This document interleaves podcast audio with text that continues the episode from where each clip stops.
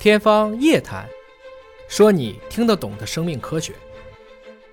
马院长嗯，产前诊断呢，实际上就是羊水穿刺，对吧？这个才能叫是一个金标准的一个诊断的一个手段。啊啊但是啊很多女性对于扎这一针呢，尤其是肚子里已经怀了宝宝了，是的然后我要扎很一针纠结，很害怕，很害怕，啊很纠结所以。有没有目前啊嗯有替代的方式吗？像我们在临床上的话呢，不接受的人，就是仅仅仅因为年龄，建议他去做羊水穿刺的，不接受的比例还是相当高的。嗯，那么这种时候的话呢，我们会建议他就可以选择做其他的，啊，这个早孕期、中孕期的筛查。当然，现在比较准确度高一点的筛查的话呢，就是无创 DNA 的筛查。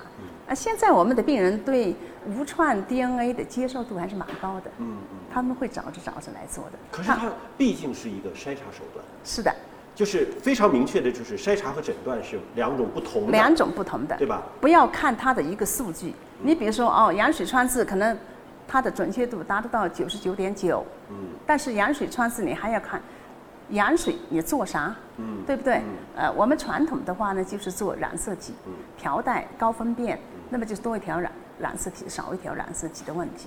那么现在的话呢，很多单位的话呢，现在已经开始做分子诊断，嗯。啊，做基因的芯片。那么有些的话呢，就做测序，嗯，啊，低通量的测序，就更细致了。对，就做到一些，就是羊水抽出来也分你把这个组织做什么检测，把这个细胞，胎儿的细胞嗯做染色体了，就是养细胞嗯，把细胞呃打裂，把细胞核里的 DNA 拿出来嗯，然后的话呢做数条带嗯，这个是就是镜下传统的观察嘛。对，镜下显微镜下这是传统的检查。那么另外的话呢，还可以把胎儿的 DNA 提取出来做芯片的检查，嗯做测序的检查。那么它可以再进一步，因为染色体是一个粗犷的一个检查，那么在我们再做一些染色体上面的一些片段，有没有多余的片段？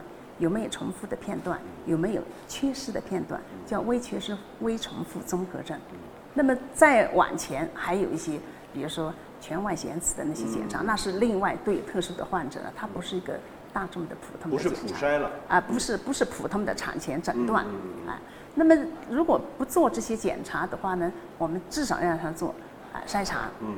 那么筛查尽管无创 DNA 的筛查，比如说对唐氏综合征的二十一三体的这个筛查还是达到个九十五以上呢，但是的话呢，我们不能说它一个是九十几，两个都是九十几就混为一谈，啊，他们还是一个永远是诊断，一个永远是筛查，所以我们对这些高龄的跟他们咨询的话呢，要讲得非常的明白和清楚，要让他们知道无创它是有局限性的，它是有漏筛的情况，啊，那么羊水穿刺的话呢，它的风险呢话会有一定的比例会引起胎儿的流产，所以它才叫一个有创，一个是无创，所以这些个体化的咨询是相当相当的重要。各有优缺点，是吧？各有优缺点嗯啊。但是的话呢，呃，现在临床上啊，这种咨询的话呢，是属于比较普通的，嗯啊，叫做基础版的咨询啊。现在我们遇到了大量的一些很复杂的一些病人的咨询，对我们产科医生是好很考验的。您说的复杂指的是这个疾病本身很复杂。啊，就是他的情况很复杂，嗯嗯，就不是一个大众的普及教育的，嗯是要一个是要求医生的高度的专业，他要有产科的支持、临床的背景、遗传学的知识，然后的话呢，超声的支持，所以他有些复杂的病人，他是需要一个多学科的会诊。啊，综合来看，对对吧？对，叫 MDT 嘛，现在嗯最、最时髦的就是 MDT，那就是超声的专家、产科的专家啊、临床的啊、遗传学的实验室的这些专家坐在一起，来为他共同的来讨论，给他一个比较有方向性的一些建议。所以就是想生出一个健康的宝宝，可能还真不是说一个科室就能够独立完成的。是的，需要多学科、跨组现在。特别强调嗯多学科，因为一个医生啊，一一位科学家，他的专业啊是有局限性的。那么，但是作为一个个体来说，它是涉及到方方面面的对，所以就需要多学科的他面临的问题可能是各方面。各方面。所以有没有那种情况，就是说，影像学看着已经有明显的畸形，但是可能嗯就测超声但是可能测基因发现又没有问题，嗯，或者是说测基因发现是有问题，超声看又没有问题，有没有这种情况？就互相看说我说有事儿，你说没事儿，互相打架的情况？啊、有的，啊有的。但是的话呢，它还是有遵循着一定的规律。嗯啊，一般来说，我们先做一个基础版的筛查嘛，对不对？无创 DNA 的筛查，比如说高龄，就针对高龄的这些啊、孕妇，呃，如果他不愿意直接去去做羊水穿刺，那么他就至少我们要给他一个筛查啊，有早孕的筛查，但中孕的筛查的话呢，它的呃检出率就低很多。现在大多数还是选择无创 DNA 的筛查。那么如果他筛查了有问题了，那当然一定要建议他去做羊水穿刺，进一步的确诊啊。那么如果他筛查了阴性，也要告诉他还是有漏掉的可能性啊，它是筛查，不是百分之百，医学上没有百分之百的事情。就是医生也不能够说肯定就有事儿，或者肯定就没事儿，是吗？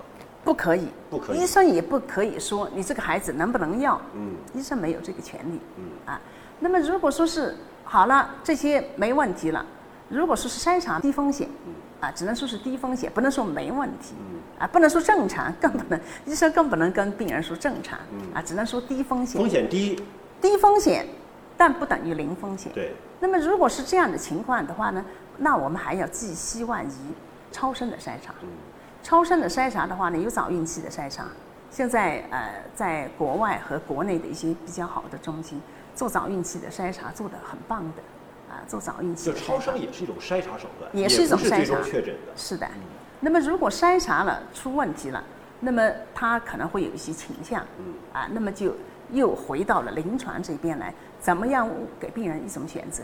那么如果说是到了中孕，因为大排畸是在中孕二十二周左右，国外在十八周开始做，我们国内的话呢，啊，因为病人太多了，就是让孩子再长大一点的话呢，看的话呢，因为我们需要的时间就短一点。那么一般二十二到二十四周做。那么这个时候来做筛查的时候的话呢，如果说是 B 超发现有一些结构上啦、一些有异常，那么这种情况再综合来评估。如果年龄又大，超声又发现了异常，哪怕你的无创是低风险，这种情况还是要我们还是要建议鼓励病人接受羊水穿刺，啊，或者呢，如果再晚一点，羊水穿刺来不及了，做脐带血的穿刺，做进一步的确诊。嗯。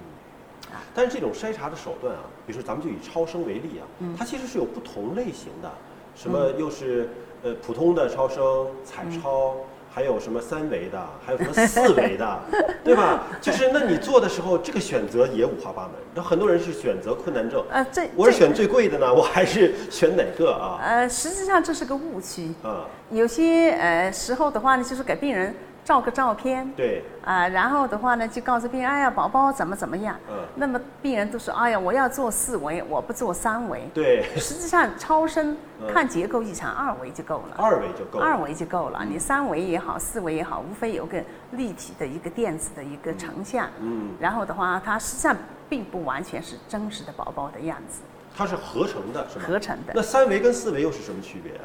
它就是立体的问题了嘛啊，就立体。病人来和我们谈这些问题，我们就笑笑。嗯我们说就给你，好好好，你要三维就三维，好好好，这也是四维。你要啥就给你啊啥，啊，但是呃，价格都是一样的，价格是一样的吗？一样的，一样的啊。做大排畸啊，我们不会说是什么三维了、四维，那是仪器的问题。啊但是我们做的这些选项嗯啊，要做的、要看到的这些结构、看到的这些系统嗯啊，是一样的。嗯啊，只是有些病人在社会上流传着，这是认识上的误区，医学上没有呃这些差异。是实际上，就二维的对于医生来讲足够了。就是二维就是来看结构异常。那是不是对于孕妇来讲，就是不用非得去挑那个三维和四维，啊，这是个这是个误区。啊但是的话呢，我们也觉得也没必要专门去纠正，也不用纠正，也不用他想做也没有什么没有没有什么，反正我们来就是按部就班的，嗯嗯，就是开就大牌子检查了。嗯但不会说需要同时做二维又做三维又做四维吧？做做多 多次的这个需要吗？一步完成，一步完成，一步完成，不需要这样啊，一步完成。哦。啊。